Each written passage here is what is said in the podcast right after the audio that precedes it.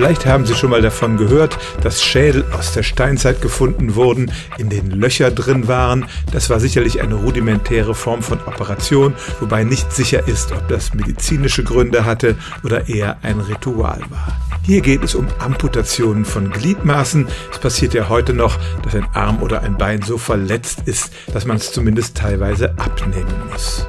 Um das erfolgreich durchzuführen, muss man sich nicht nur mit der Anatomie des Menschen auskennen, man muss auch in der Lage sein, das ohne großen Blutverlust zu machen und die Wunde so zu behandeln, dass sie sich nicht entzündet.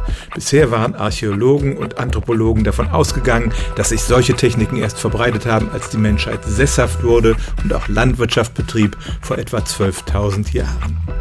Aber im vergangenen Jahr haben Archäologen auf der indonesischen Insel Borneo ein Skelett ausgegraben, das 31.000 Jahre alt war und an dem offenbar erfolgreich eine Beinamputation vorgenommen worden war. Die Operation fand offenbar in der Kindheit statt. Der Mensch lebte noch mindestens sechs Jahre weiter, bevor er dann an einer anderen Ursache starb. Wir wissen nicht, was für Kräuter und natürliche Heilmittel die Menschen damals eingesetzt haben, um eine Infektion der Wunde zu verhindern, aber ziemlich sicher kann man sagen, dass es damals noch keine Vollnarkose gab. Aber es scheint tatsächlich so zu sein, dass unsere steinzeitlichen Vorfahren aufwendige Operationen schon viel früher durchgeführt haben, als wir bisher gedacht haben. Stellen auch Sie Ihre alltäglichste Frage unter stimmtz.radio1.de.